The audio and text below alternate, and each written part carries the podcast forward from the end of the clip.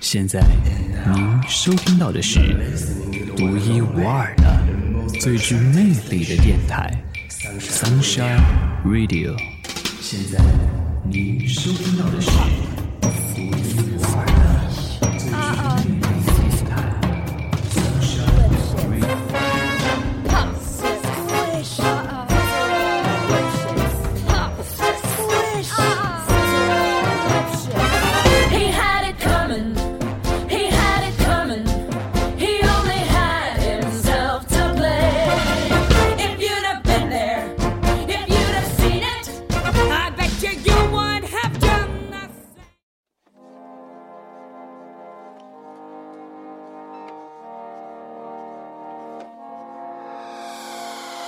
Moment of silence for the champions, for those who make going hard a lifestyle.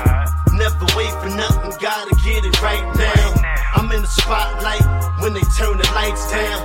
Only a champ swing the hardest in the 12th round. I love the fourth quarter, I love the ninth inning, 体坛风云带你回顾一周体坛精彩，还在为错过一场精彩的球赛而懊悔不已吗？在这里，激情澎湃的赛事解说将为您再现最火热的赛事现场，绿茵场、篮球场、田径场，为您捕捉最熟悉的体育身影，以我们的热情点燃激情澎湃的你，让你无需置身现场也能身临其境。准备好了吗？现在进入 Sports Time 体坛风云。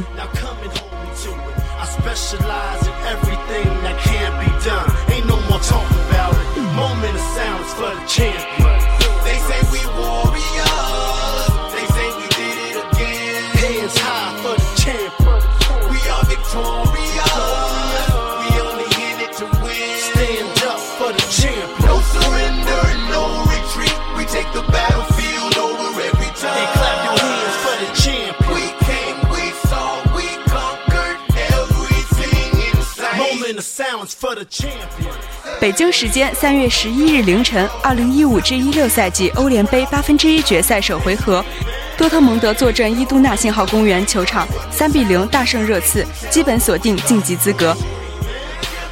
罗伊斯梅开二度，奥巴梅扬也用一球入账。史上最强德甲榜眼提前锁定欧联杯八强席位，这是多特蒙德的收获季节。但是有一个人的心里却是五味杂陈的，他就是马尔科·罗伊斯。本是后克洛普时代的领军人物，却因无法融入新体系而逐渐沦为边缘人。面对热刺时的大爆发，掩盖不了他尴尬的境况。首回合国家德比被哭坐板凳，次回合国家德比碌碌无为，命运坎坷的小火箭遭遇了职业生涯最严重的一次危机。屡次做备胎，一直在超越。罗伊斯的奋斗历程就是一部屌丝逆袭的励志故事。在红白阿赫期间，还是籍籍无名的小人物，但来到门兴后的罗伊斯已经令人刮目相看。这位被球队当作马林替身引进的年轻球员，迅速成为了普鲁士公园球场的英雄。三十三场八球九助攻，三十二场十进球十二助攻，三十二场十球十助攻。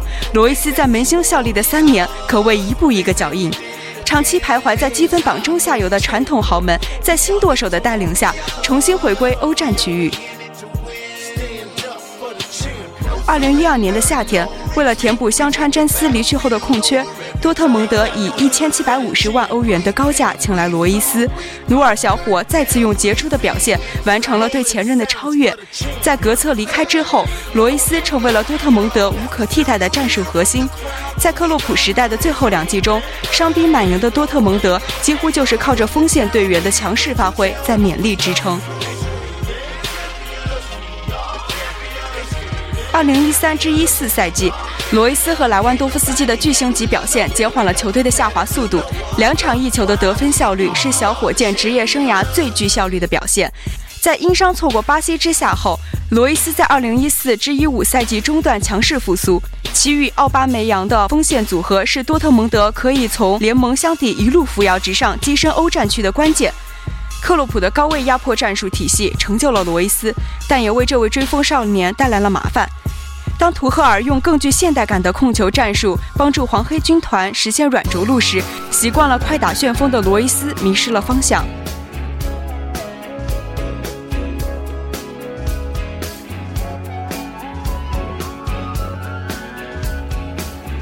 在球员位置日益模糊化的今天在场上能够胜任两三个位置似乎成为了新一代球员们的必备技能。在出道后打遍了前场所有位置的罗伊斯，便是时代的弄潮儿。在门兴刚刚打上主力时，罗伊斯被弗隆策克固定在右边锋的位置上。随着其战术权重的不断提升，以及赫尔曼的日渐成熟，罗伊斯开始更多的出现在中场中路。在恩师手下，罗伊斯享有了极高的自由度。这位德甲赛场上的当红响声，可以随意支配球员。老而弥坚的阿朗戈和初入茅庐的赫尔曼都是他的僚机。就连顶在前面的汉克也会频频回撤，为罗伊斯制造空间。毫不夸张地说，罗伊斯就像是普鲁士公园的梅西，不是传统的边前卫，也不像近年来大行其道的边锋。罗伊斯的自由人属性，或许就是帮助他迅速融入多特蒙德的原因之一。克洛普的战术体系强调整体移动和无位置轮转，跑位灵活、传射俱佳的罗伊斯，无疑是动力足球理想的大功率引擎。人球结合能力极强，是罗伊斯最大的特点。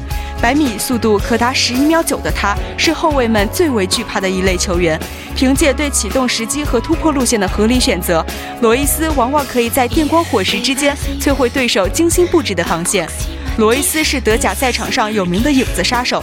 回撤接球、完成踢墙配合后的向前冲击，以及在内部强行启动后的带球突破，都是他的拿手好戏。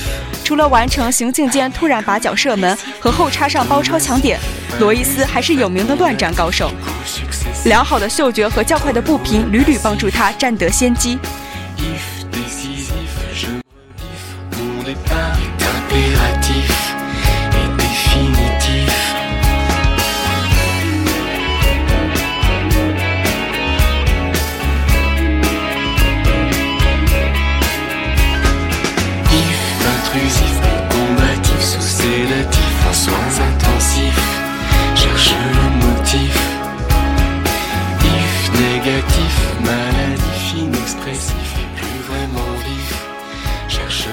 左脚韧带，右脚脚踝，内收肌，大腿肌肉，左膝韧带，四年间十七次大修。心比天高的罗伊斯总会被病魔绊住脚步。多特蒙德有足够的理由放弃这位玻璃人。来自英超和西甲的高昂报价，令这次决策几乎不存在失败的风险。在小火箭徘徊于十字路口的时候，以瓦斯克为代表的黄黑高层给予了他无限的支持。八百万欧元的年薪，外加彪马的赞助合同。代表了俱乐部的诚意。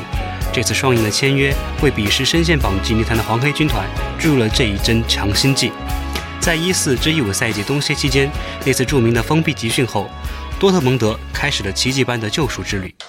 克洛普的双前锋战术卸去了罗伊斯的防守任务，获得无限开火权的小火箭不断用关键进球和助攻回馈着东家的信任。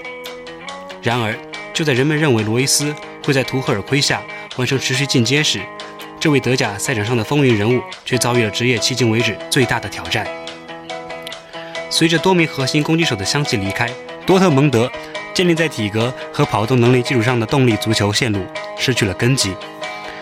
用细腻的传控来弥补前场攻击手身体素质的不足，成为了图赫尔学习控球战术的初衷。小技术不够精细，过于依赖突破的空间，不擅长在被压扁防线时寻找空档。不熟悉慢节奏控球的跑位习惯，无法完成右路内切后的射门，多次伤病积累下的心理阴影，又影响了动作技术的发挥。在无球一侧等待机会的罗伊斯，逐渐沦为了图赫尔战术体系的边缘人。尽管得分和助攻的效率依旧保持在了一个较高的水准，但多项关键数据均创历史最低的糟糕状况，还是反映出了罗伊斯在新体系中的挣扎。除了要解决自身技术的特点与球队战术的排斥反应。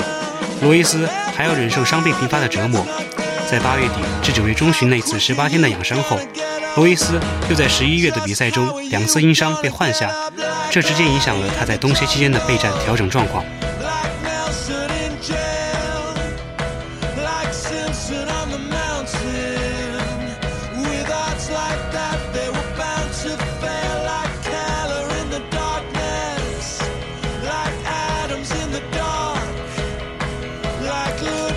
青春、阳光、锐意进取且永不服输。罗伊斯的形象与多特蒙德的气质十分契合，在球队持续经历动荡和失血的岁月里，身为子弟兵的罗伊斯在暗夜中点燃了信仰和忠诚的微光。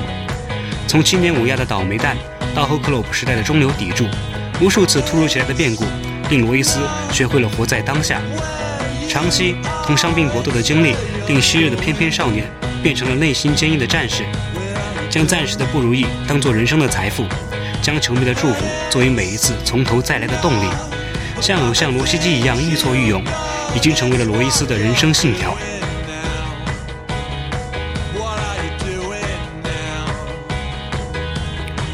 从杨科勒、巴里奥斯、莱万多夫斯基和奥巴梅扬，超级射手总能成为巅峰多特的招牌人物。但熟悉这支球队的人都会明白，埋伏在刺客身后的操盘手才是黄黑军团的能量之源。在穆勒和格策之后，马尔科·罗伊斯将努力用自己的方式去定义这个时代。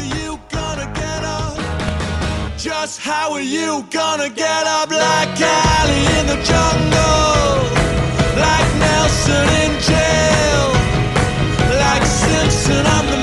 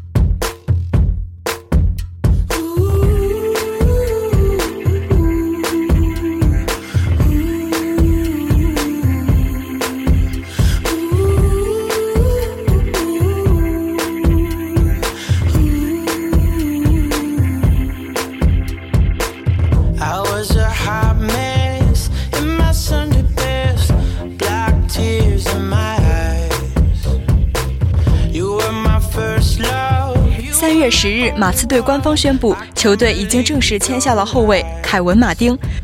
本赛季，马丁共为森林狼队出场三十九次，场均上场二十一点四分钟，得到了十点六分、二点一个篮板以及一点二次助攻。在北京时间三月二日，马丁与森林狼队达成了买断协议。在二零零四年的 NBA 选秀大会上，马丁在第一轮第二十六顺位被萨克拉门托国王队选中。除国王队、森林狼队之外，他还效力过休斯顿火箭队和雷霆队。职业生涯至今，马丁共出场六百九十八次，其中首发五百零三次，场均上场三十点五分钟，得到十七点六分、三点二个篮板以及一点九次助攻。而为了给马丁腾出位置，马刺队此前还裁掉了老将拉苏尔·巴特勒。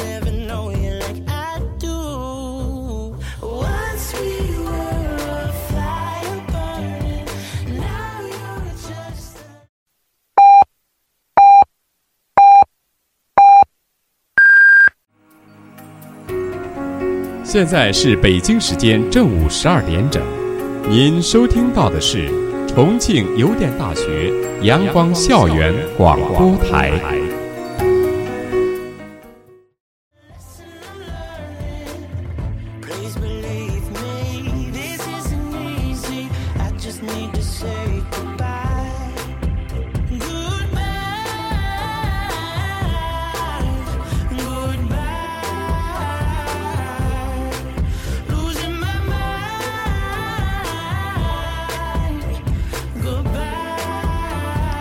北京时间三月十一日，二零一六年里约奥运会男篮抽签仪式在瑞士举行。中国队与美国、澳大利亚、委内瑞拉分在 A 组。本届奥运会男篮比赛将在八月六日至二十一日举行。早些时候，国际篮联公布了奥运男女篮分档情况，中国队和尼日利亚队同分在了第三档。中国男篮在去年夏天夺得亚锦赛冠军，直接晋级奥运会决赛圈。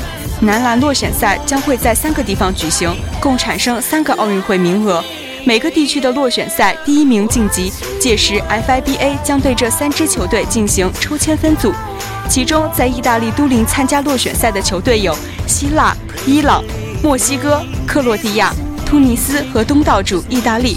前往贝尔格莱德参加比赛的球队则是安哥拉、波多黎各、东道主塞尔维亚、捷克、日本和拉脱维亚。最后一个赛区是菲律宾的马尼拉，球队包括加拿大、塞内加尔、土耳其、法国、新西兰和东道主菲律宾。落选赛将在七月四日至十日间举行。中国女篮将参加奥运会落选赛，六月十三日至十九日，有十二支女篮球队在法国南特进行比赛，将产生五个进军里约奥运会的名额。参加女篮落选赛的球队包括阿根廷、白俄罗斯、科麦隆、中国、古巴、法国、韩国、新西兰、尼日利亚、西班牙、土耳其和委内瑞拉。for me to grab. But little does she know that I'm a wolf in sheep's clothing. Cause at the end of the night, it is her I'll be holding. I love you so. Hey, that's what you'll say.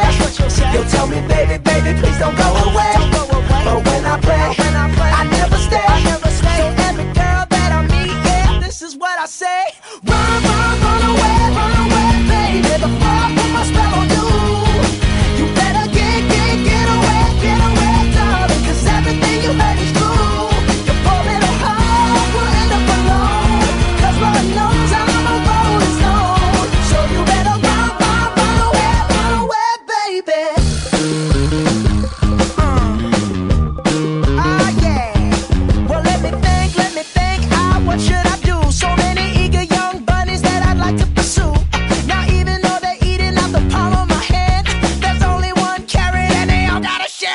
Love you so. Hey, that's what you'll say.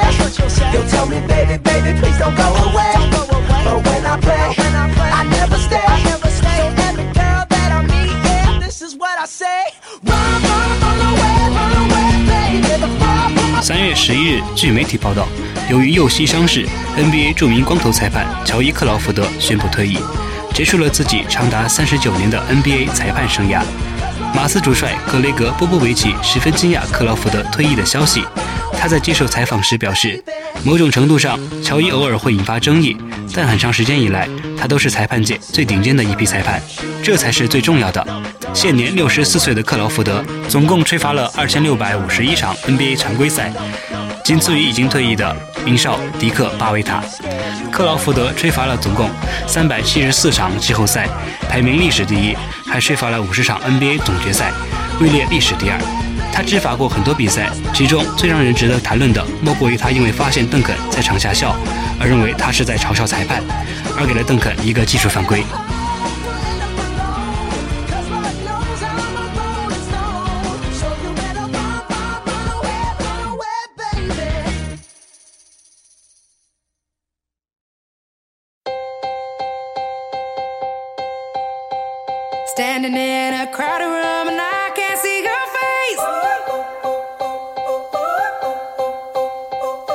Put your arms around me, tell me everything's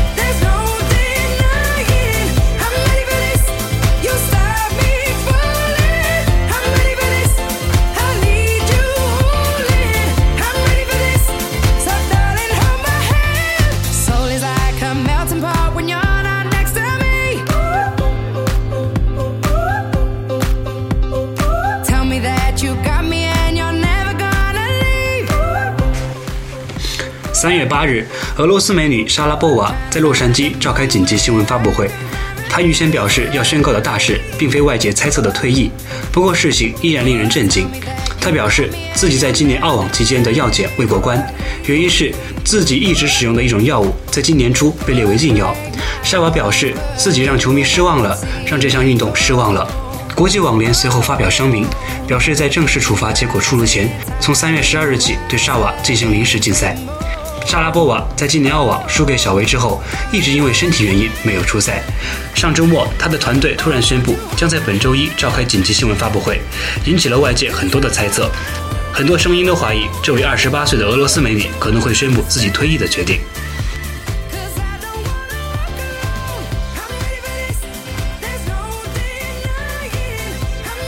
出现在发布会现场的莎拉波娃表情凝重，她表示自己在今年澳网基因的药检未过关。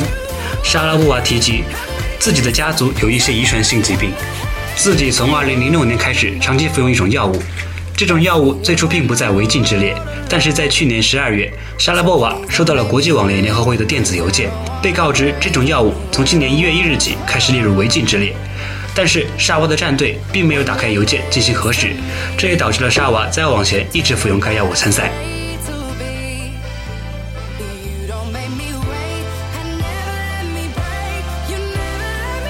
由于身体原因，莎拉波娃并没有马上停止服用该药物，也就随之发生了澳网期间的药检不过关事件。莎拉波娃表示，自己接下来会与 ITF 商讨后续事宜，看看能否获得特别许可。因为身体原因，他不能完全停止药物的服用，但他会努力尝试在不用药物的情况下，看一看身体是否有所好转，以便能够重返赛场比赛。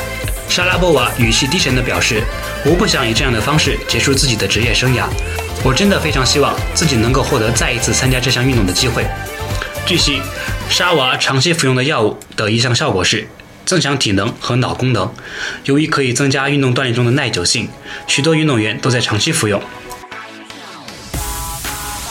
据悉，连续十一年制霸福布斯女运动员收入排行榜的沙娃，是女子网坛乃至世界体坛最富有的运动员之一。俄罗斯美女职业生涯拿下五座大满贯女单冠军奖杯，也是女子网坛第十位全满贯得主。去年温网之后，莎拉波娃就饱受伤病困扰，只打了三站比赛，包括武汉赛首轮中途退赛、新加坡总决赛止步四强和澳网不敌小威无缘四强。退出了美网、中网和布里斯班等多达七站赛事。她最后一次亮相赛场是在今年澳网女单四分之一决赛，当时他连丢两盘不敌老对手小威。随后，沙瓦连续缺席 WTA 多哈赛和迪拜赛。前不久，沙瓦宣布因为左前臂的伤势未愈，生涯首次缺席印第安维尔斯皇冠赛。